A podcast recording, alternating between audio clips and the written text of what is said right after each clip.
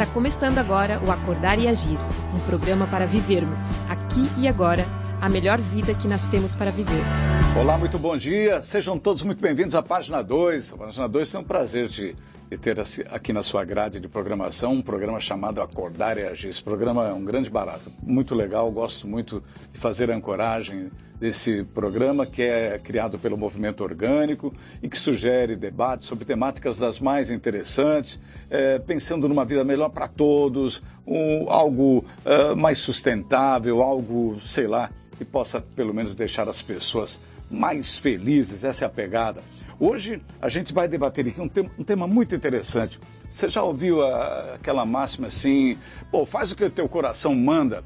A gente ouve muito isso, né? Já falei, já falaram para mim. Mas enfim, a temática de hoje é razão ou coração, o que nos move. Esse é o tema que a gente vai discutir hoje aqui com convidados muito especiais. Está aqui a Cíntia Sarita, em homenagem a outubro. Aliás, estamos no dia 8 de outubro. Ela já veio, veio rosa aqui para a programação de hoje. Ela é consultora de marketing. Muito bom dia, Cíntia. Bom dia, bom dia a todos. É sempre um prazer né, estar aqui contribuindo e conversando. É muito bom. Obrigada. Que legal. É, conosco o Renan Carvalho, que é do Movimento Orgânico, um dos seus líderes. Renan, seja bem-vindo. Muito bom dia. Bom dia, Carlos Henrique. Bom dia, Cíntia, Gustavo, Tiano. Bom dia, nosso ouvinte. E, e bom, tá aqui de novo compartilhando aí algumas experiências. Ele falou dois homens que não estão aqui ainda. Aliás, o Gustavo já, o Tiano fica aqui nos bastidores. O Gustavo Gastaldi, está participando hoje aqui através de um link remoto. Ele está em Franca, São Paulo, capital do setor calçadista, capital do calçado. Franca tem uma tradição muito grande, um basquete muito forte, mas ele, na verdade, foi um, um jogador de futebol que teve que parar. Daqui a pouco ele conta essa historinha. Gustavo, primeiramente, seu bom dia, seja bem-vindo aqui à página 2. Bom estar com vocês. E aí, tudo bem, Gustavo? Fala um pouquinho a respeito dessa, dessa tua guinada. Eu ouvi dizer que, que você era desportista, jogador de futebol, e aí parou por contusão e te levou do mundo da bola para o clássico divã do psicólogo. E daí, como é que é essa guinada? do mundo da bola para psicologia, né? Na é. época eu não entendia né, muito bem. Foi muito triste quando eu parei, mas só agora eu pude compreender a importância é, desse caminho que eu venho trilhando, né? Um caminho mais orgânico, de poder desenvolver pessoas, estar mais próximo de gente. E eu vejo que a vida tem me transformado muito é, e foi um privilégio eu ter enxergado é, que tem como a gente recomeçar, né? Ouvindo a voz do coração, eu acho que é possível a gente dar uma, uma transformada na vida aí. Muito legal, muito bom. Bom, apresentados os nossos convidados, a gente vai aprofundar um pouco mais nesse tema de hoje, razão ou coração, o que nos move. O, o Renan, esse tema é muito legal, né? É, isso aí eu acho que vai dar bastante, bastante conversa para nós aqui hoje, porque é, existem, é, como vocês colocaram no começo, né? Existe uma das máximas que a gente ouve muito, é essa de que a gente né, deve seguir o coração, né? Siga o coração e tal. Mas outra máxima que a gente ouve muito também é que a gente precisa ser racional, né? Em diversos momentos, né? A gente tem que usar a razão e pensar e tal. E aí, como é que faz, né? Gente, é o que, que, a gente tem que ser, na verdade, né?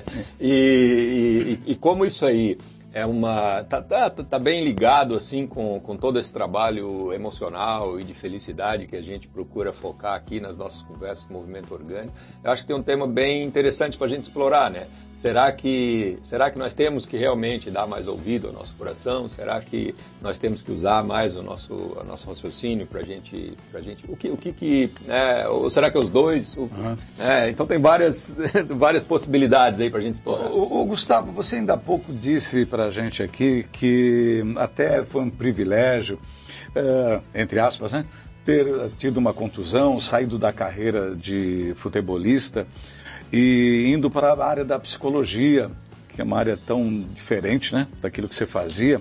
É, mas dentro dessa área aqui, que a gente conhece pessoal do o pessoal que trabalha em outras atividades é, laborais aqui, que integram o nosso movimento orgânico, como o movimento orgânico pode ajudar na sua atividade de hoje, ou se está ajudando você ser psicólogo? Então, eu até falei com o Renan é, várias vezes nos nossos encontros que durante o curso de psicologia eu aprendi muito das teorias, né, das técnicas voltadas para estar com pessoas, né? Mas a visão orgânica me ajudou muito a ampliar esse olhar e poder aprofundar com ação o que, que de fato nós, como seres, né, podemos transformar esse lugar onde a gente vive para realmente ser feliz, trazer alegria, né? E não simplesmente ficar na técnica pela técnica, ficar na teoria pela teoria, né? E compreender que é possível é, ser feliz, é possível ter um caminho de possibilidade né, dentro de um movimento vivo, real, que cada um escolhe viver. Né? E eu falo que quando eu estava no futebol, muitas vezes as pessoas me perguntavam, poxa, mas futebol é um mundo tão bonito, né, tão belo, e a gente esquece né, que muitas vezes o futebol não tem muito a ver com saúde, né, principalmente o futebol é, de um nível é, profissional. Uhum. Né? E é um mundo muito competitivo. Né? Então, assim, eu venho de uma, de uma trajetória é, muito difícil de sair, né? de, um, de um jeito muito delicado com relação à, à competição. Depois vem para o mundo do negócio e abre um consultório, começa a trabalhar, e aí eu falei, nossa, Renan, como o movimento me ajudou, o movimento orgânico, a enxergar de um modo diferente aquilo que eu vinha fazendo, o que a minha experiência trouxe. Então eu comentei muito isso com ele. Entendi. Eu achei fundamental a visão do movimento orgânico para a minha vida. Né? Muito legal. Cíntia Sarita, você que está da área de, de marketing, é, me fale um pouquinho da proposta de hoje, razão, o coração, o que nos move, qual é a tua pegada em relação a isso? Olha, pensar pelo lado do marketing, né? É, na verdade, o marketing utiliza um pouquinho essa fragilidade emocional das pessoas para entrar, né, um pouquinho mais na vida de todos, né? É, e porque as pessoas, elas são elas estão cada vez mais parece mais abaladas emocionalmente, né? Elas estão fragilizadas, elas estão mais abaladas. E o marketing acaba pegando esses ganchos desses momentos, né? É, e como vida pessoal, na verdade, eu digo que eu, eu saí de casa com 18 anos, né, muito hum. cedo, e, e, foi muito interessante porque eu vim de uma família muito harmônica, muito amorosa, então eu vim com muito coração para o mundo. Mas quando eu comecei a morar sozinha, eu mudei. Eu joguei muita razão. É, tudo era muito fomentado na razão, porque é aquela coisa, não confia em todo mundo, cuidado, é perigoso. É, as pessoas a vão querer, né? é, as pessoas vão querer se trapacear. Então, eu comecei a minha vida adulta muito com base na razão. Né? É, profissionalmente, alguns até falavam, nossa, parece até homem, de tão é, objetiva, sensata, né? tudo certinho e, e é, muito objetiva, e, mas foi a forma que eu utilizei. Hoje não, hoje a gente já começa a trabalhar os dois de uma forma, tentar pelo menos de uma forma mais inteligente, para conseguir achar no equilíbrio da vida. Né? Mas eu acho que é muito normal alguns momentos a gente tender um lado ou outro porque o que está pedindo, na verdade, naquele momento e o que você acha que tem que oferecer para o mundo, né? Então, olha só, a razão o coração que nos move diante de decisões, problemas e objetivos, qual a melhor alternativa? Seguir o coração ou usar a razão? Será que um é melhor do que o outro? Será que um é bom, o outro é ruim? E qual deles pode nos afetar mais negativamente? Com essa temática, a gente está para valer começando o, o Acordar e Agir de hoje aqui na página 2. Momento Realidade. Tendências do mundo hoje, o que já está mudando ou precisa mudar. O que, que você está enxergando de mudança baseado nisso que a gente acaba de colocar? Cíntia Sarita. Se a gente pensar dentro da neurociência, o que, que a neurociência fala, né? É, vem estudos muito profundos do cérebro durante bastante tempo. Eles falam que, é, que até 85% das pessoas elas são dominadas pela, pela emoção, né? Então elas compram pela emoção, elas tomam atitude pela emoção. É, grande parte da condição da vida delas é pela emoção, 15% é pela razão.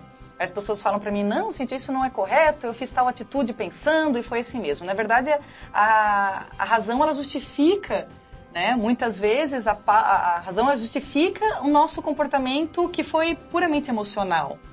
Né? Hoje, então, assim, veio muito aquela questão do cérebro direito, sistema 1 e sistema 2, né? O cérebro direito e o esquerdo. Então, o direito, ele é emotivo, uh, intuitivo, e o esquerdo, ele é racional, objetivo e tudo mais. E aí falam, não, ou você age por um ou você age por outro. E a maioria das pessoas age pelo sistema um, que é o emocional. Hoje não, hoje já sabe que na verdade um precisa do outro dentro da ciência. Então eu preciso da emoção, eu preciso. Nenhum age sozinho. Isso que foi muito interessante. Durante muito tempo achava-se que agia sozinho, ou você usa um ou você usa outro. E, na verdade, dentro do cérebro não tem essa divisão. Pois é. Né? Os dois eles agem o tempo todo. Algumas tomadas de decisão, então é, acredita-se que a, a maior parte das decisões são pautadas né, pela emoção, aí vem toda aquela questão de crenças, do que você acredita do mundo, que pauta toda a tua teia de decisões. Mas sim, tem a parte racional que também influi. Dentro da ciência, muito menor, né? mas tem também. E, e, até isso, isso que você colocou ali no começo, né, de que você no início talvez era, tomava decisões mais pelo coração, mas depois talvez de uma forma mais racional, porque se tornou mais cuidadosa e mais é, é, pensando mais sobre os problemas que pudesse ter ou sobre o que poderia acontecer e tal.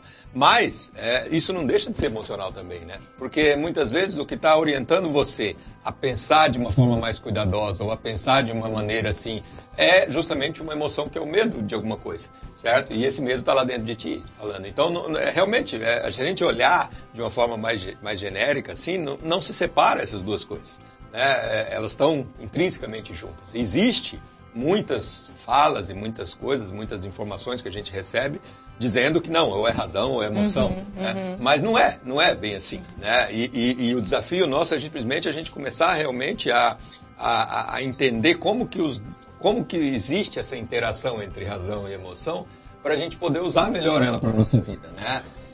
É, Gustavo, você como psicólogo queria submeter esse tema assim para você também, na forma de Pessoa que está com uma dúvida, por exemplo, perguntando para você aí, e daí, doutor, coração ou razão? Fale um pouquinho a respeito disso. Você entende que são duas coisas diferentes, ou de repente coração, cérebro, eles se confundem? Qual é a, a, a tua versão disso? Então, eu, eu é, não consigo falar hoje é, desse tema sem vir na minha mente o documentário I Am, né? Porque fala muito lá do, do poder e da força do coração. Na verdade, eles trazem a inteligência do coração. Né? Para mim, caminha junto essa questão dessas duas vertentes. Né? Mas eu acredito muito é, que o poder que o coração traz né, nas nossas ações é muito grande. Então, eu, como a Cintia colocou, eu também acredito muito nisso. Né, que as nossas ações, elas têm por detrás, eu não sei se é isso que ela quis dizer, né, no que ela trouxe, mas pelo menos é o que ficou para mim ela tem por detrás uma emoção, né, do qual o Renan colocou agora, seja ela de medo, de angústia, de raiva, de dor. Então, primeiramente, eu me emociono para tomar uma determinada atitude. Né? Então, para mim, eu acredito que elas caminham juntos, juntos, né? Mas o coração tem uma inteligência onde eu me emociono primeiramente, né, para poder atuar, para poder agir né, no campo da vida. Né? Eu, eu acredito muito nisso e que realmente elas não se separam. Né? Eu não atuo aqui, eu vou atender agora o que você sente, eu vou atender o que você é, faz, né? o que você está fazendo racionalmente. Né? Uhum. Então, geralmente eu não separo isso. Né? As coisas elas acontecem juntas, né? concomitantemente. É, é interessante, Gustavo, você fez um comentário antes da questão do, do futebol é, que você acabou usando o coração, né, é, para tomar decisão. Mas é interessante porque a gente às vezes se confunde quando a gente pensa usar o coração, ah, amoleceu, ah, é bobinho, né? E na verdade não. Até as nossas decisões com o coração elas têm pauta, né? E também decisões da razão ali, porque com certeza você fez um equilíbrio entre o é, prós e contra, né? É isso, e, e, mas a questão do, do, do, do, futebol mesmo, que eu queria até explorar um pouquinho isso que o Gustavo trouxe também, é que ele disse que ele vivia num ambiente extremamente competitivo, né? Certo. E, e quando você está num ambiente extremamente competitivo como esse, Gustavo, o que, que te move mais naquele momento? O que, que tu sente que te move mais? Eu estou até arrepiado aqui, Renan, de ouvir você falar, porque eu lembro de falas, né, muito forte, é, que eu até carregava há pouco tempo, que era do ter que vencer, do sucesso, de ter que chegar na frente, né? E isso me machucava muito, porque a gente não consegue manter é, um nível muito alto sempre na vida, né? De hum. performance, principalmente no esporte. Tem uma, uma certa dificuldade, né? Porque o corpo não aguenta, emocionalmente a gente abala com muita coisa. Então isso me fez muito mal, né? E levando hoje para o mundo do trabalho, eu percebo que as organizações elas fazem isso, como as instituições esportivas é, trabalham com os atletas também. E como eu era também acuado muitas vezes por não ter uma performance na altura que eles desejavam. Pressão né? o tempo Então, todo, foi, né? Foi onde eu machuquei. A minha lesão veio por um adoecimento emocional. Porque eu queria atuar, mas emocionalmente eu não dava conta mais de estar naquele ambiente competitivo e não conseguia performar mais dentro daquela possibilidade que eles buscavam. Né? Isso, e, e, e, exatamente é isso que eu, que eu acho que é a essência desse ambiente competitivo, dos ambientes competitivos de um modo geral. Né? E, e, é interessante ele trazer a experiência do esporte profissional, que é o mais competitivo de todos. Né? Isso ali é, o, é, é, é, viver competição. Né? Mas os ambientes. Oi? O sofrimento, Renan, que, que, que, gira em torno desses atletas é muito alto. Né? Até uma das coisas que eu iria é, trabalhar, que eu não, eu não dei continuidade, porque Franca não tem tanto tantos clubes assim, né, que atuam com psicólogo, né? Era para trabalhar com a questão dos atletas, porque o nível de sofrimento gerado é muito alto, porque alguns vencem e 99% não. Isso. Né? Então, ou seja, o que a gente vê é muito bonito, né, com os atletas que chegaram no topo. Mas a massa que se esconde por detrás e que tem um salário muito baixo, que come muito mal, que tem dificuldade, é muito grande, é muito maior do que os, o que a gente vê na mídia, né? É, e isso então, aí, é isso aí eu acho que isso aí é, é, a racionalidade que falta nesse meio. Né? Porque, é, eu, e aí que eu, eu enxergo, eu enxergo que o ambiente competitivo estimula muito isso do marketing que a, que a Cíntia colocou aqui, né? Porque quanto mais você estimula o ambiente competitivo, mais você está mexendo com o emocional das pessoas, né? E as pessoas, elas entram nisso é, com total é, é, engajamento emocional. Ou seja, eu vou, eu vou conseguir, eu vou me tornar, vai ser, vai dar certo e não sei o que lá. Mas se você aplicasse um pouquinho de racionalidade nisso, você ia perceber que é isso que ele falou.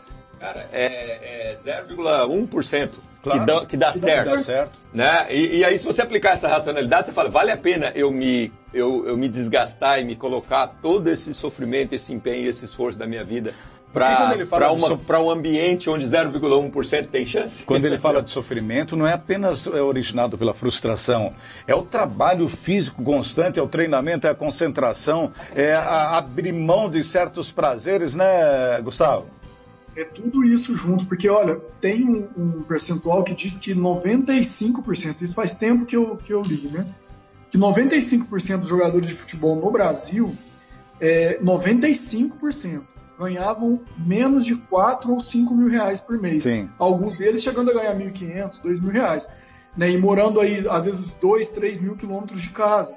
Então, como que você sobrevive num país, né, dizendo que o futebol aí é o que dá a maior condição financeira, sendo que 95% não, não consegue sobreviver da, daquele esporte, né, da, da, profissão dele, né, porque não é nem o esporte, é a profissão da vida dele. Né, e, e eu, e 5% tem um salário acima desse valor, ou seja, é muito pequena a quantidade de pessoas. E não só pela questão financeira, mas pela questão da realização. Geralmente esses atletas não se realizam.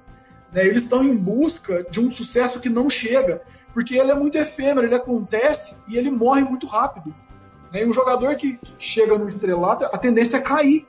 Né? É, então, é, é, então, eles não conseguem ter uma realização constante profissional, de poder fazer bem para as pessoas, transformar a vida de pessoas.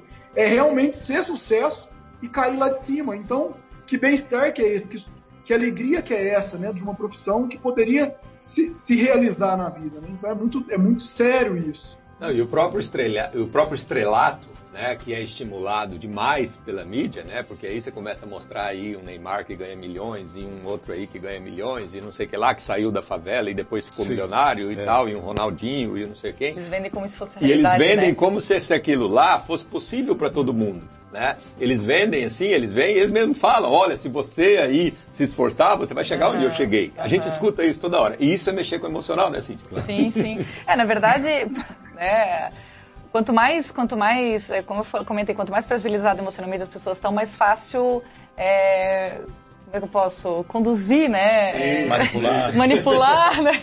as pessoas. Então, na verdade, para o meio de massa, é interessante as pessoas é, estarem emocionalmente afetadas, né? Então, por isso que Uh, até na televisão, o maior número uh, mais, passa mais tragédia que coisas boas, passam mais uh, coisas eh, do lado negativo que o positivo, porque as pessoas se contaminando com isso, elas acham que essa é a realidade, aí é mais fácil a mídia intervir, né? Então aí vem a, a nossa inteligência é, da racionalidade, de, de, entrar com consciência isso. em tudo isso, para a gente poder discernir o, o que, que dá, o que, que não dá, o que, que realmente eles querem da gente ou não querem, né? Eu acho muito interessante. Pois não, Gustavo? Eu tinha visto uma matéria, eu não sei se foi na Veja, eu acho que saiu, não sei se foi na Veja ou na História. É, na capa escrito: Você pode chorar no trabalho, sabe?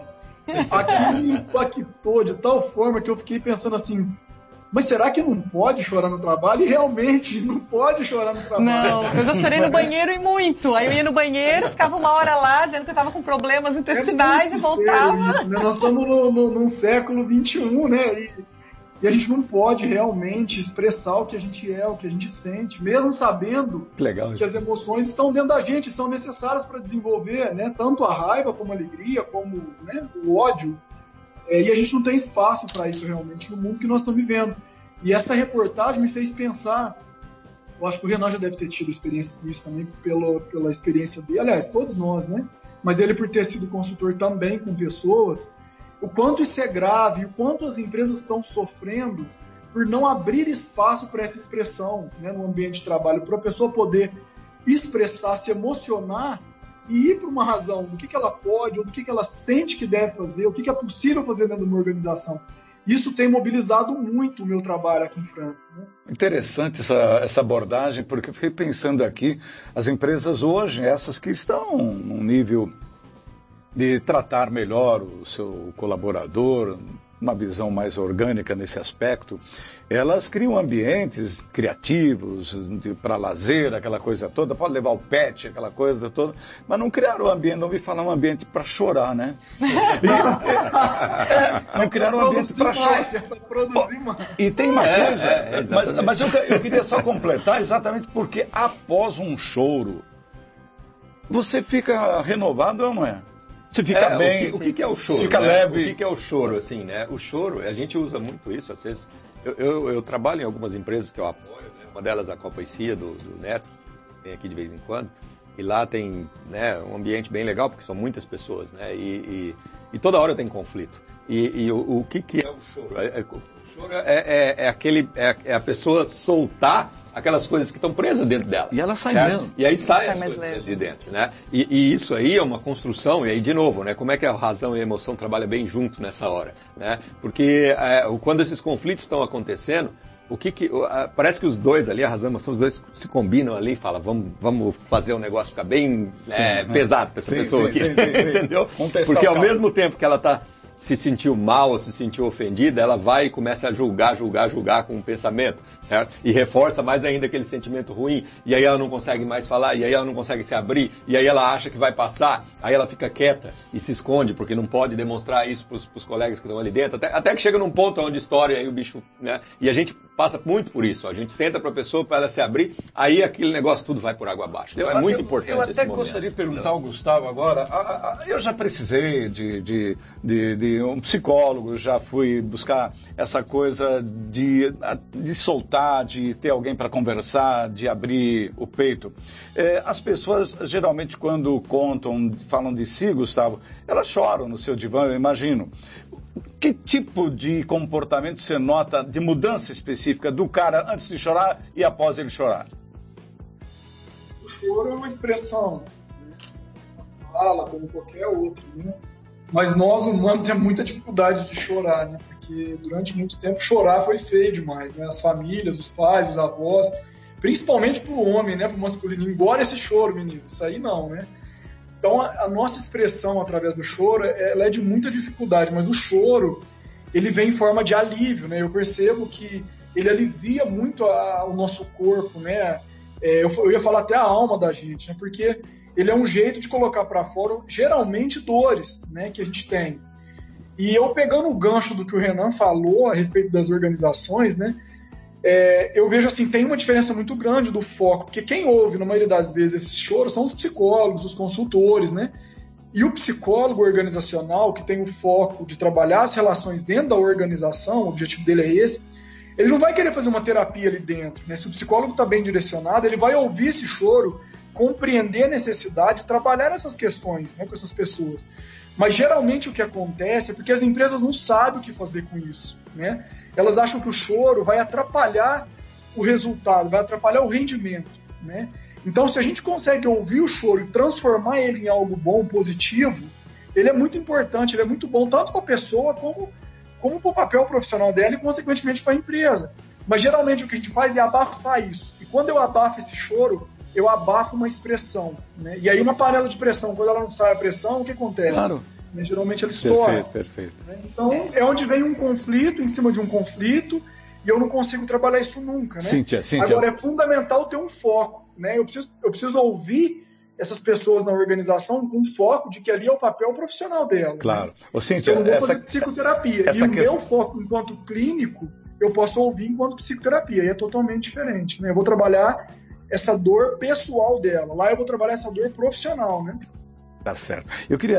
Ela usou há pouco. Uh, olha, eu ia para o banheiro voltava do banheiro e estava pronta para a luta. Não é, é assim? É, na verdade. Pegando esse exemplo que ele coloca. Pegando esse exemplo, na verdade, o choro, é, pelo menos para mim, é muito, por muito tempo, ele ficou como o sentido de fraqueza, né? É. De fraqueza, é. E a, e a maioria das pessoas é isso. Então, o que, que eu fazia, né? Chorava porque já estava no meu estouro, porque na verdade o choro é o, é o estopim, É, né? É, é o final, já é a ponta, é o copo transbordado. É quando transborda, É, quando transborda. Então eu ia pro banheiro, chorava, mas ao mesmo tempo, naquele momento que eu permitia chorar, vinha aquele momento, sua fraca, calma, não é Sim. assim. Aí tu, né, olha no espelho, limpa o choro e fala, vamos lá, limpa esse choro. Daí a coisa a gente ouve dos pais, né? Engole o choro, menina! né? Engole o choro. E vem isso muitas vezes de família. Aí eu limpava o rosto e falava, ah, Cíntia, vamos. Eu lembro que eu, eu virava a cabeça para baixo para o sangue circular mais rápido e tirar o, o vermelho do rosto. Porque, na verdade, tem que partir, não, não tem muito tempo, né? E, e quando a gente tem essa sensação de fraqueza, isso é muito. é, por mais que a gente sabe, né, como o Gustavo comentou, que o choro é importante para essa limpeza, e essa, essa consciência, dentro da gente tem algumas crenças ainda que nos, que nos impedem, nos, e, né, nos impossibilitam disso. E é uma, uma guerrinha também interna, né? Que você Uma mulher vive. falando isso e nós homens, hein? É, uau. Se a gente chorar. Uau, verdade, verdade. Se pra gente já existe um conflito, imagina pra vocês que até então, né? Não pode chorar. Homem não chora, né? A minha, Aquele- a minha mãe me batia, eu, eu chorava, ela me batia porque eu tava chorando. Aí eu chorava por causa da dor da chinelada.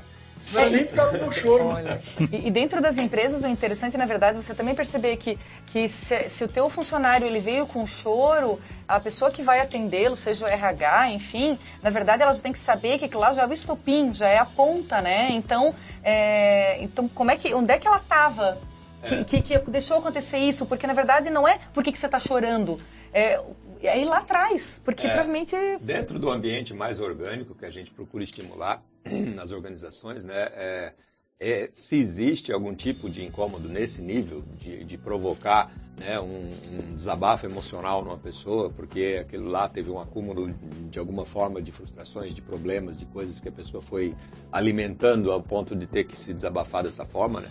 É, o que a gente estimula nesse tipo de organização é que o, a liderança esteja sempre ouvindo, certo? Então é, é isso que a gente faz, né? A então é, sempre sempre. Então assim, não existe mais, por exemplo, numa empresa como essa que eu apoio ali, é, não existe mais a figura do, do consultor que ouve as pessoas. Eu já fui, eu já fui esse cara que vai lá e ouve as pessoas e procura.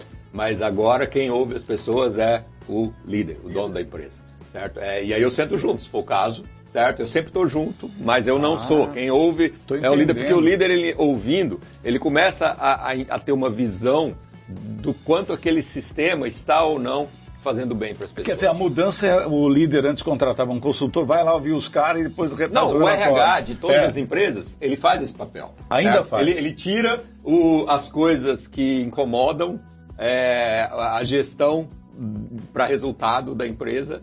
É, ele tira as coisas que incomodam do caminho. Então o RH faz esse papel de que ah, se tem alguém triste, tem alguém não sei o que lá, vai lá no RH, conversa que ele faz um. Ah, se for o caso, chama alguém aqui, faz um trabalho, faz um treinamento, faz alguma coisa bonita, certo? Faz uma dinâmica, faz uma coisa e as pessoas ficam felizes de novo e voltam pro, pro resultado. Né? Então no, no modelo tradicional se divide muito isso. Né? Fala, Gustavo. É muito triste isso que você está falando, mas é uma realidade, porque realmente é essa fala mesmo. Eles tiram do caminho, né? Porque É.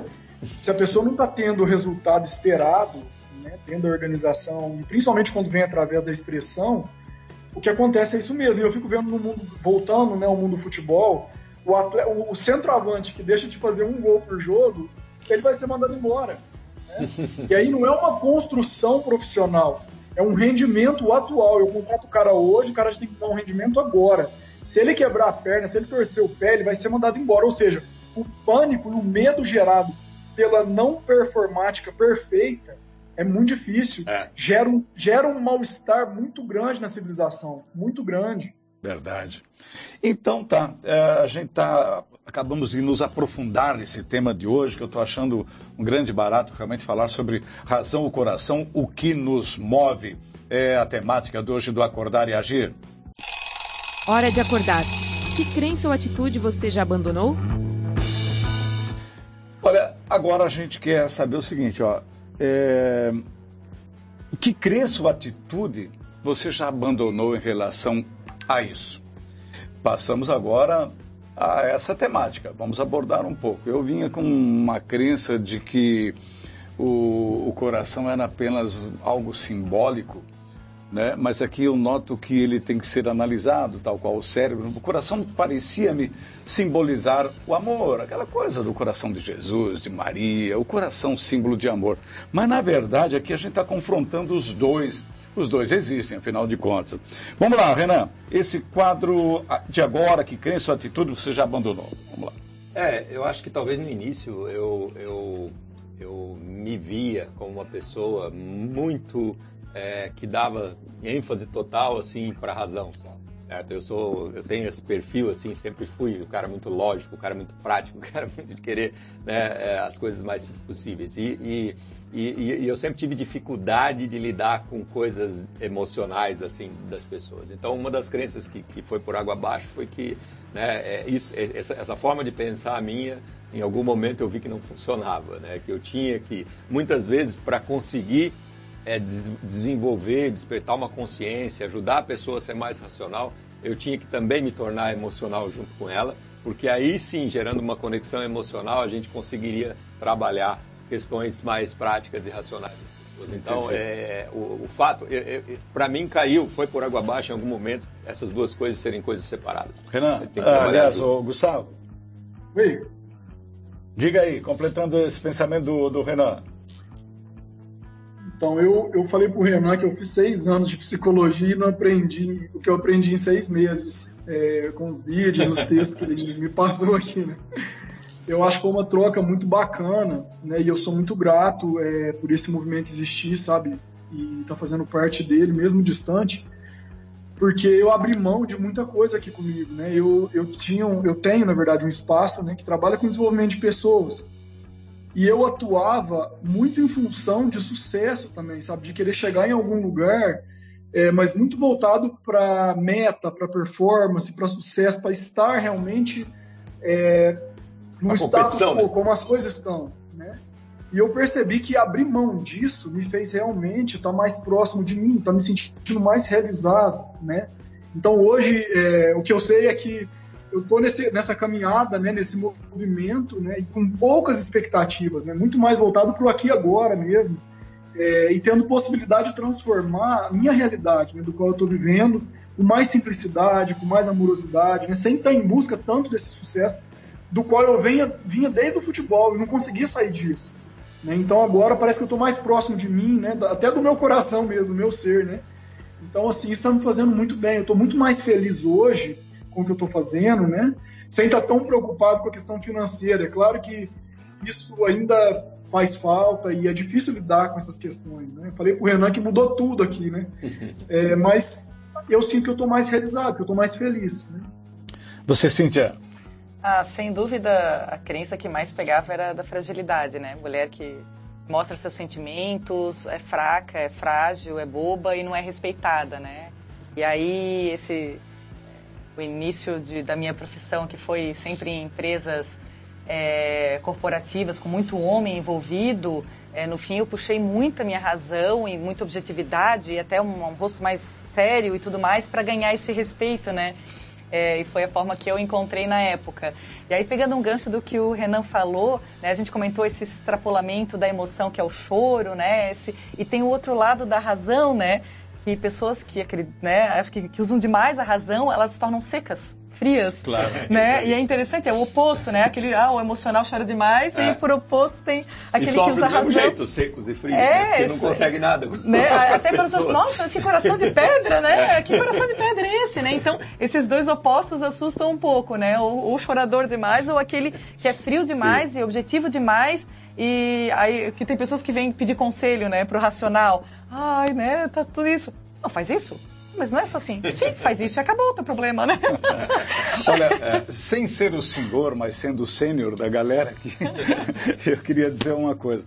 A, a vivência, né, nos impõe ao natural essa mudança.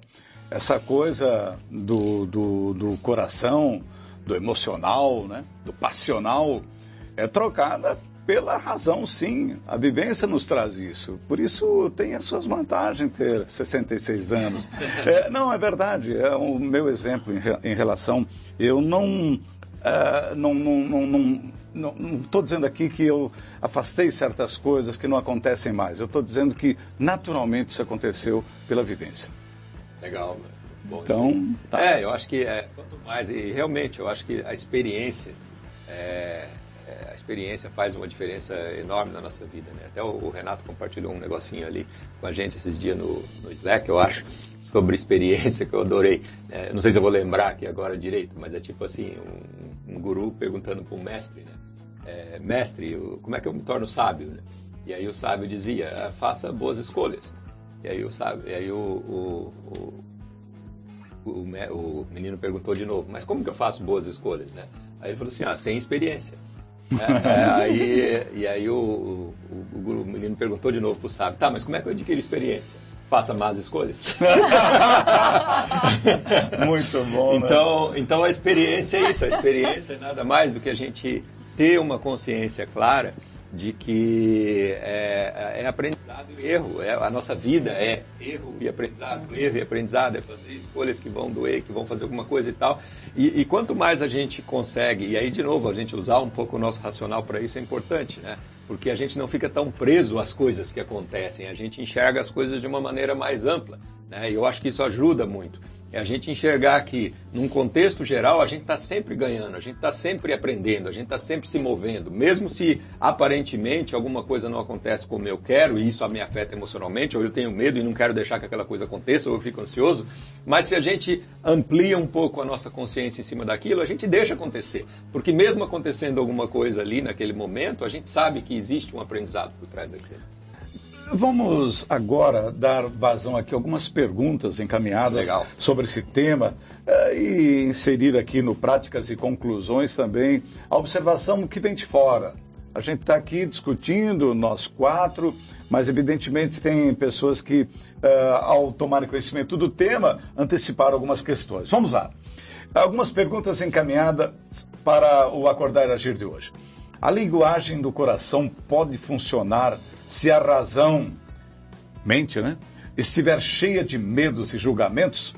Começa você, Renato. é, é eu, eu, acho que essa pergunta ela está um pouco é, é, assim.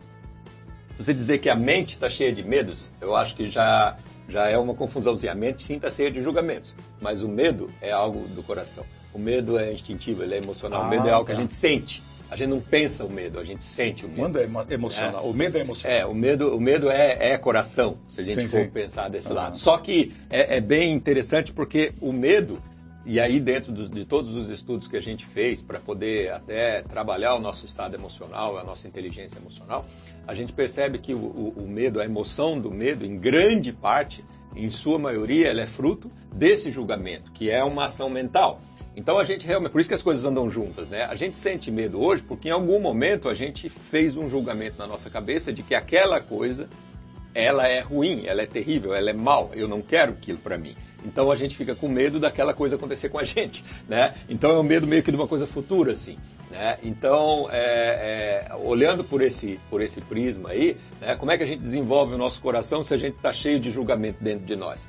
É, como é que a gente pode ouvir o nosso coração? Porque se a gente está cheio de julgamento, realmente é. o nosso coração vai ter medo e nós vamos, se a gente seguir o coração, que é o que muita gente faz, vai seguir o coração fazendo coisas que é, é, é são consequências de emoções negativas, né? Então eu vou fazer coisas que me limitam, vou fazer coisas que me protegem, vou fazer coisas que me defendem, ou coisas que atacam, ou coisas que eu vou perseguir para me garantir. Então todos esses tipos de ações são ações decorrentes de, é, de, de emoções negativas, como o medo que se a gente for na buscar na essência, está intrinsecamente ligado com algum julgamento que a gente fez. Entendi. Né? Sim, então, é basicamente é isso que ele está trazendo, né? Sim, isso que é perfeito a psicologia, né? O é, Gustavo está aí para dizer, porque na verdade as pessoas elas acabam é, movendo seus dias através de toda, de toda essa bagunça entre razão e coração e, e, e conduzindo pelas crenças ou pelos medos, né? Aí quando você vai na terapia que você limpa isso você começa a entender, porque a, a terapia, na verdade, ela traz uma, uma consciência para o teu fato, né? Para o que acontece para tua vida. Então, quando você traz essa consciência, você consegue racionalizar um pouquinho mais e entender. A linguagem do coração é uma coisa muito limpa, né? Se você imaginar, né? Muito limpa. E aí ela se defronta com os julgamentos, que é uma coisa que não é limpa. A gente sabe disso. Ô, Gustavo, para ti, a linguagem do coração pode funcionar se a razão estiver cheia de medos e julgamentos, não? Então, eu acho que eu concordo com o Renan e com a Cintia aí, né? o Renan deu grande parte da, da resposta do jeito que eu acredito também, né? Se a gente não transforma o que, que é esse julgamento né, para a pessoa, a gente não consegue sair desse sentimento é, em busca de um auto-amor, né, de uma autocura, de uma autorresponsabilização para o que é real na vida. Né, porque o julgamento é uma criação né, do que a gente dessas crenças. Né? Então eu acredito muito que, como psicólogo, primeiramente eu, eu trabalho o que é esse medo né, para a pessoa e verifico se realmente aquilo é um medo mesmo né, nela. De onde vem, por que, que isso acontece, né? Para depois poder tomar uma outra posição é, diante daquilo que ela está sentindo, porque não tem como eu trabalhar um coração com tanto julgamento, né, com essa mente tão poluída. É porque senão corre o risco do que o Renan falou. Ao invés de transformar, eu me escondo e ouço a voz de um coração ferido né, que não quer transformar. E aí eu entro por, por um caminho que não, não, me transforma, né, que não evolui, que não é evolução. É, isso é um risco que existe até nas terapias, né, Gustavo? Tem, muita, tem Muito. muitos, muitas terapias que acabam não, não tirando as pessoas assim dos seus julgamentos ou das suas coisas e que continuam se aprofundando e a pessoa muitas vezes continua presa a diversas emoções que estão limitando ela, né? Eu, eu, eu, tenho até uma experiência aqui, é, até recente agora, foi mês passado, né? Uma pessoa me procurou aqui em Franca por indicação, né? Geralmente quando é indicação, a pessoa vem e continua o tratamento, né?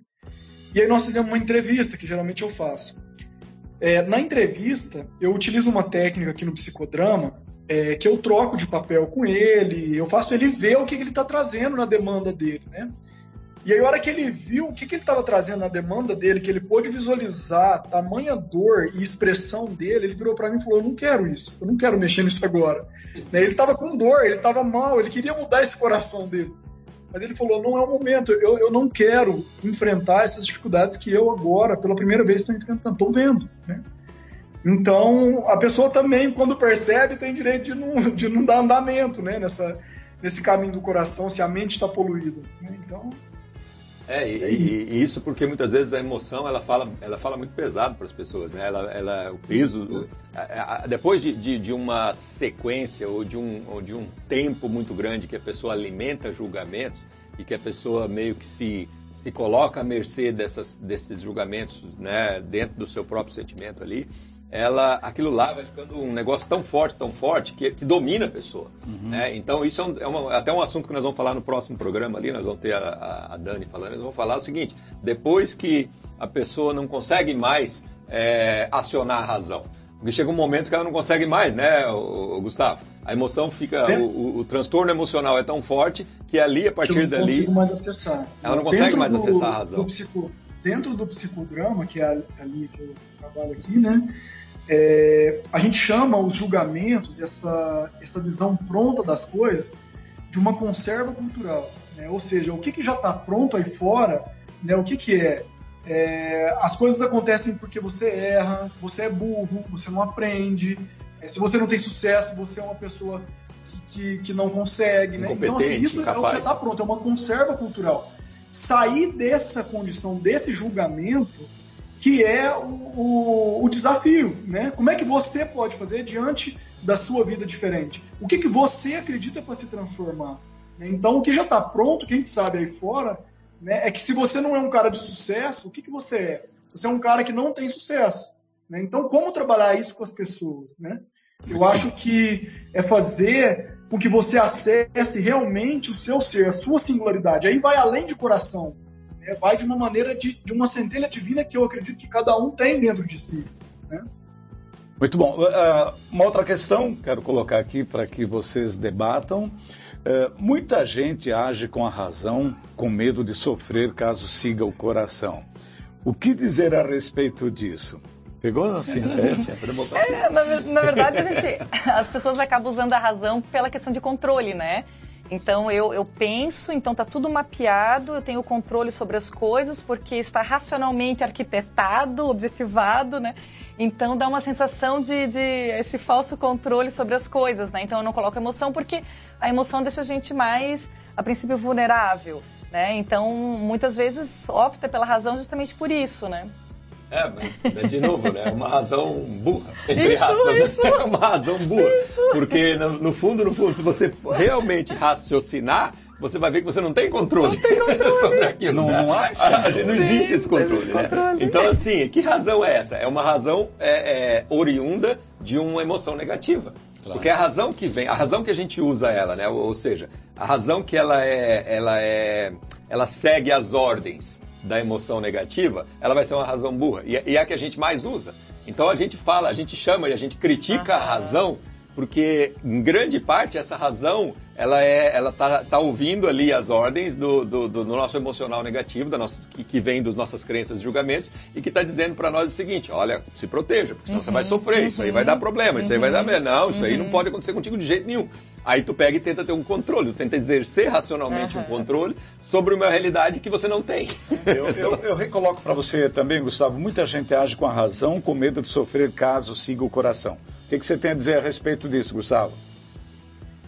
Eu acredito muito que o coração tem uma inteligência própria, né? Então, como eu disse é, no começo, elas caminham juntas. Mas geralmente nós não temos o controle. Geralmente nós não temos o controle, né? É, e quando a gente não tem o controle, a gente é afetado pelo que a gente sente, né? pelo que acontece no aqui e agora.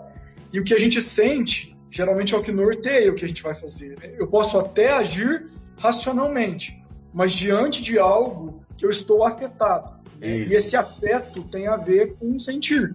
Né? Uhum. Então, eu querendo ou não, o impacto é diante do que eu estou sentindo, de uma emoção. Isso. E uma das coisas que o Renato até trouxe num dos programas anteriores aí, que foi bem interessante, é, que a gente estava falando, não lembro do que, que era o assunto lá, mas ele trouxe que é, a gente não consegue é, controlar o nosso sentimento, no final das contas. A gente vai sentir e pronto. Né? O máximo que a gente consegue fazer, talvez, é, é, é disfarçar, mas controlar a gente não consegue. Né? Ah, então, não é. O, quando a gente fala controle emocional, quando a gente fala que, que há uma, algumas é, é, algumas, alguns termos que a gente usa bastante aqui no movimento orgânico, ah, temos que ter controle emocional. Não é a gente controlar a nossa emoção, né? mas é a gente começar a se perceber e tomar consciência né? mais profunda do que está por trás desse sentimento aí, né? Que são as nossas crenças. É a gente mexer lá naquelas crenças profundas lá que o, que o Gustavo disse que é importante a gente começar a acessar nas pessoas. O que, que ela acredita realmente lá no fundo, que talvez seja uma construção de muito mais tempo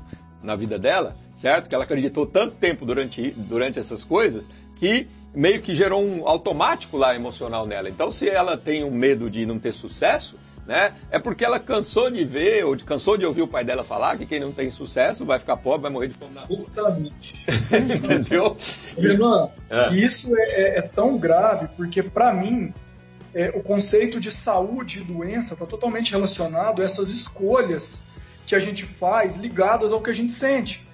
Porque, geralmente, quando a gente sente algo e faz outro, talvez racionalmente, um exemplo, eu sinto amor por uma pessoa mas essa pessoa é pobre, essa pessoa não tem um status e eu não vou, é, eu não quero estar com não ele. Vai dar certo. Por exemplo, eu vou seguir outra, outra pessoa, vou tentar outra pessoa, mas meu coração está ligado nela.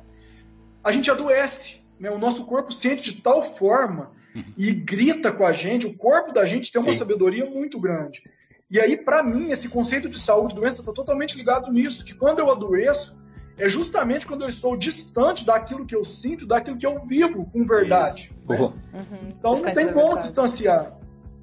É, o cara que diz assim, e tô apaixonado e vou sofrer.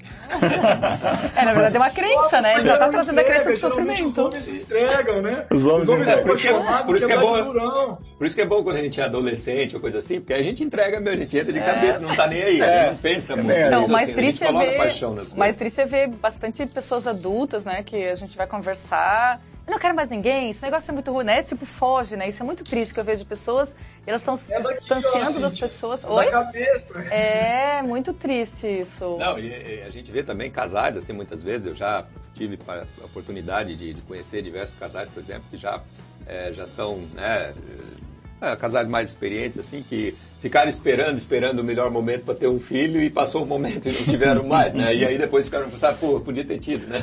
A, última pergunta, então. Ai, A última pergunta. Ah, muita gente diz que a razão afasta o ser humano da sua essência, que ele deve seguir mais o coração. Isso procede? É contigo, Ah, Renan. boa pergunta essa aí. A gente escuta muito isso, né? Olha, é, é, eu, eu, eu, acredito que a gente ouvir a nossa essência é fundamental, né? E agora, a nossa essência não é, é óbvio, existe a, a inteligência do coração, é que a gente, a, a gente precisa realmente deixar livre que é, que é isso que o, o Gustavo colocou ali, né? A, a, a gente precisa deixar livre o caminho para a nossa essência fluir. E a nossa essência ela vai fluir com coração e com razão, vai fluir com as duas coisas, né? Mas a gente tem que deixar livre ela fluir. ela é, né, irmão? É, Nossa essência, ela é. Ela é e pronto, exatamente. Agora, o problema nosso é o seguinte, aí, aí, aí entra essa, esse desafio. E isso é o ideal, né? Agora, a gente, as pessoas né, co- colocam muito que, é, ah não, a nossa essência tem que fluir de qualquer forma e a gente fica usando a razão muitas vezes para criar barreiras para a nossa essência fluir. Né? É, e, e realmente isso acontece. Às vezes a gente tem uma vontade muito grande de, não, na verdade eu gostaria mesmo era de, sei lá, ir, mudar dessa cidade aqui, ou ir para outro lugar, ou fazer alguma coisa, mas aqui que eu tenho emprego, aqui que eu tenho segurança, aqui que eu tenho não sei o que lá e tal. Então, assim, a gente, a gente naquele momento a gente bloqueou a nossa essência. Né? Então a gente usou a razão né, meio que para é, é, nos segurar, nos limitar ali nos deixar presos a uma situação de, de segurança e conforto que são meio que virtuais, assim. Né? É, só que é, isso é aquilo que vai nos fazer adoecer, como o Gustavo disse. Toda vez que a gente bloqueia a nossa essência, não deixa a nossa essência fluir, aí nós estamos é, é, fazendo mal para nós mesmos. Né? E a gente está fazendo isso por quê? Porque alguma emoção negativa, a gente, tá, a gente tem algum medo dentro da gente de, de algum tipo de sofrimento de emoção negativa. Então, por isso que a, gente, a, a própria emoção negativa, que vem também desse coração que está poluído com essas crenças e julgamentos, ela cria esse bloqueio Claro. para nós. Né? Então, aí vem aquela pergunta: e como que a gente então consegue in- diminuir ou reduzir o impacto dessas emoções negativas dentro de nós? Se a gente sente muito medo, se a gente sente muita raiva de algumas coisas, se a gente tem algumas mágoas dentro de nós, se a gente tem algumas coisas assim que nos. Como é que a gente faz para diminuir o impacto disso e poder liberar a nossa essência? Isso vai fazer parte da, da última. Então último trecho, do, última do- último trecho do, do, do- do programa, porque realmente é isso que a gente quer, a partir de agora, é provocar uma outra discussão. Beleza. Vamos agir. Do discurso à prática, o que você pode fazer agora para melhorar a sua vida? Tá, essa, esse é um desafio. O que, que você pode fazer agora? A gente está aqui, discurso, prática, agora associando tudo isso. E ficam as dicas na, na parte final do programa. É, Então, aí já amarrando então com a, com a pergunta que estava ali, né? É, é a gente pegar e, e como que a gente consegue então quebrar essa barreira que existe, que é, que é o nosso medo, a nossa raiva, o nosso sentimento ruim, a nossa tristeza, a nossa coisa que a gente tem ali dentro que está nos bloqueando. Como é que a gente consegue trabalhar isso? E aí é, é, a gente precisa, nesse momento, recorrer à razão. Então a razão não é o feio da história certo? É, a gente precisa recorrer ao racional para a gente até despertar uma consciência de que "Pra- será que eu preciso ter esse medo mesmo? Será que que vai ser de ruim que vai acontecer? Será que eu posso, eu não posso deixar? É, é, e aí, se a gente começar a olhar de uma forma mais abrangente, a gente vai desenvolver uma consciência, a razão nos vai levar a uma consciência que vai é, ir diminuindo o impacto daquela emoção negativa, daquele medo, daquela raiva, daquela coisa, e deixar com que a nossa essência positiva, que é a nossa emoção positiva, flua e direciona as nossas ações. Então a gente precisa dos dois, não tem jeito. E os dois estão nos bloqueando também. Né? Só que talvez, a, a, a, a, como aquele disse, a emoção, nós não temos controle sobre ela, ela vai vir. Certo? O único jeito da gente agir sobre a emoção é usando a razão, é isso que eu penso. Tá certo. Ah, pra, queria pra pegar um você. gancho, é, queria pegar um gancho aí de, um, de, uma frase que eu gosto muito, que é o que é flui, o que não é trava. Né? Então, quando a gente pensa na questão do né, a razão e emoção, se fluiu e se deu certo, é porque você está no caminho certo, está na sua verdade. Se travou, né, não é. Se tem que insistir demais, não é. Né? Ou não é porque não é o momento, é, ou porque você não está preparado. Exatamente. Isso que você toca agora, eu acho que é fundamental. Você analisar as consequências da sua emoção ou dos seus atos baseados na razão. Está fluindo, está dando certo, está te incomodando pra caramba, está te trazendo um monte de noites mal dormidas. Não é. Não é, né? É, não é. Pô, que legal e essa entra, é, entra em, em, conexão também com o que o Gustavo comentou, né? Que na verdade é, é, é, o, é, a tua verdade. Quando a tua verdade é o que você acredita, o que você, sei lá, nasceu para fazer e, e, ou acredita realmente de coração, vai fluir, né? Vai fluir, tá no momento certo, você tá com as pessoas certas, está tudo certo. E aí eu queria aproveitar um outro gancho, que é um outro ponto também, quando a gente falou das organizações, é, já que a gente está nos nossos encerramentos. É, semana passada eu estava um evento em São Paulo, o maior evento de neurociência da América Latina, que é o Neuro, é, Neurobusiness Summit. E lá eles comentaram algo muito bacana, né? Que eu, que eu gostaria de comentar porque me dá um respiro de que ah, tudo tem, salva, tem salvação, né? Eles falam que não existe mais o B2B, que é, ou seja, negócios de empresa para empresa, não existe mais o B2C, né? Que é negócios para clientes, existe o H2H, que é o H2H, que é o humano para humano. Né? Então, na, no evento daquela magnitude, naqueles, uhum. né, que eram níveis de pessoas assim, empresários de grandes portes, eles estavam falando, gente, as negocia a, o, a empresa agora não é mais B2C ou B2B, é H2H, ou seja, é humano para humano. Você não negocia com empresa, você negocia com humano. Você não, não. E isso é incrível. Eu saí de lá assim, eu falei, uau, wow, yes, né? Então vamos lá, vamos lá. Tem, estamos indo, Coisinhas estamos no caminho. que a gente sempre soube mas que a gente nunca praticou porque foi induzido a não praticar. Isso. É, lógico, lógico. Tudo são pessoas, pra todos fechar, os negócios são pessoas. Para fechar contigo agora, Gustavo. Eu tô ligado ainda na fala que o Renan trouxe é, com relação à essência, né? Eu acredito que, que a essência nossa, é, como humano, ela é espontânea, né? E uhum. a gente mesmo, com as nossas dificuldades na caminhada, na experiência, né, que vai dificultando isso. Então, se a gente consegue ter essa percepção do que, que é esses entraves na nossa vida e do que, que nos atrapalha nesse desenvolvimento, que é o que eu chamo aí dessa cristalização do ser, né, que é o que eu vejo que o que cristaliza, o que não deixa ele ser espontâneo, se a gente tem essa percepção, faz com que facilita essa transformação, né? Porque quando você para para pensar nesses embates da vida, nas dificuldades que a gente tem, são momentos que a gente pode ter oportunidade de crescer, de transformar, de desenvolver. Se a gente enxerga e trabalha isso a favor da nossa essência, que é o que a gente é, né, que é o ser nosso espontâneo, facilita muito as coisas. Então, eu estou muito ligado nisso. Está fazendo muito sentido para mim caminhar mais próximo do meu ser, da minha essência. Né? Não só em busca de, de missão, de propósito, mas estar tá, tá próximo do que, que eu tenho vivido, do que eu tenho sentido, sabe? É de uma missão mais, mais simples, né? De, do dia a dia, do aqui e agora mesmo, e não de uma tua, missão longa, sabe? De... Que a tua realidade, então, Gustavo, seja a, a dica que eu achei muito interessante, você está admitindo toda essa situação, a dica para a gente fechar o programa de hoje, como a, sugere aqui esse último quadro, que a gente possa fazer para melhorar as nossas vidas, é se espelhar nesse exemplo que ele deu aqui pra gente. É, Renan? É isso aí, fantástico. Valeu, Renan. Valeu demais. Eu acho que foi um, pô, foi um, um, um belo papo. Eu também achei demais. Gostoso, Cíntia, gostoso. obrigado. Gustavo, uma abração, Gustavo. Abraço aí, achei muito bom estar com vocês aí. Pô, Gustavo, ó, tu, tu vai ser convocado mais, viu? Cara que legal, Gustavo. Cara. Olha, adorei. Foi ótimo, irmão. Tô junto aí. Bate um bolão, Gustavo. Bate um bolão. Show de bola, Gustavo. Olha aqui, ó. Então tá, esse foi o programa Acordar e Agir hoje com o Gustavo Castaldi, num link com Uh, Franca, cidade de São Paulo, município de São Paulo, digo.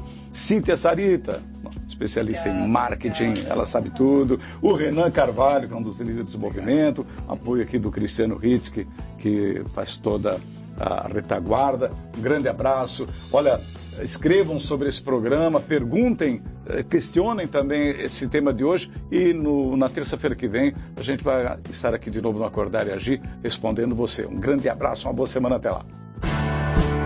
Este foi o programa Acordar e Agir. Muito obrigada e até a próxima terça-feira.